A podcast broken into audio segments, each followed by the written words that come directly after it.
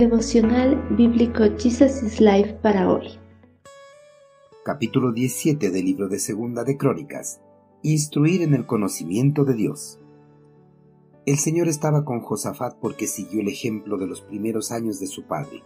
Buscó al Dios de su padre y obedeció sus mandatos. Estaba profundamente comprometido con los caminos del Señor.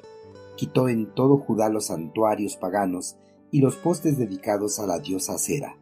En el tercer año de su reinado, Josafat envió a sus funcionarios a enseñar en todas las ciudades de Judá. Junto con ellos envió levitas, incluidos a los sacerdotes. Llevaron copias del libro de la ley del Señor y recorrieron todas las ciudades de Judá enseñando a la gente. Tras la muerte de Asa, su hijo Josafat le sucedió en el trono del reino del sur. El nuevo monarca en los primeros años de su gobierno fortificó las ciudades fronterizas de su reino para resguardar a su pueblo de futuros ataques de los reinos vecinos. En su reinado, Josafat no solo se preocupó de fortificar su reino, sino también de fortificar su comunión con el eterno Creador. Por eso el monarca siguió el ejemplo de los primeros años de reinado de su padre, buscó a su Creador de todo corazón y obedeció las leyes, mandatos y decretos que Dios había establecido para su pueblo por medio de su siervo Moisés. Josafat, al estar en perfecta comunión con su Creador, anheló que su reino también lo estuviese. Por eso quitó de su reino toda contaminación idolátrica que en el pasado había ocasionado graves daños a la espiritualidad de su pueblo. El monarca se comprometió profundamente con los caminos del Señor y quitó de todo Judá los santuarios paganos y los postes dedicados a la diosa Cera, para que el pueblo no caiga nuevamente en la tentación de rendir cultos a los dioses paganos, al igual que sus compatriotas del reino del norte.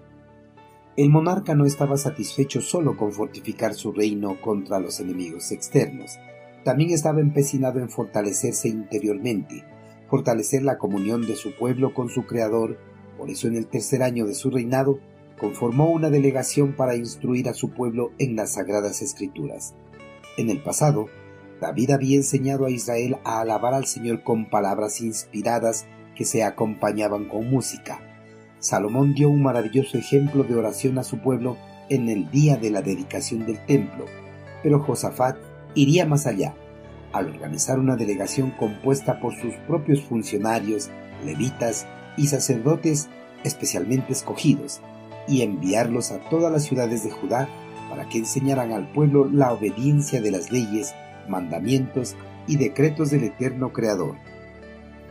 El libro de ley del Señor, la Torá, o los primeros cinco libros de Moisés, era la Biblia en los tiempos de Josafat. Estos libros contenían la constitución dictada por el eterno Creador para su pueblo.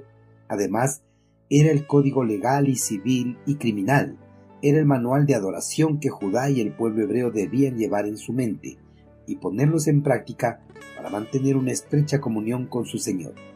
La Biblia fue, es y será el manual de vida para los hijos de Dios.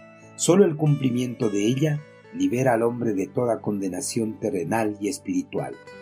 Queridos hermanos, Josafat revirtió la decadencia religiosa que ocurrió al final del reinado de su padre. Al buscar primero él de todo corazón a su Creador y luego eliminar toda contaminación religiosa de su reino e instruir a su pueblo en el conocimiento de las sagradas escrituras.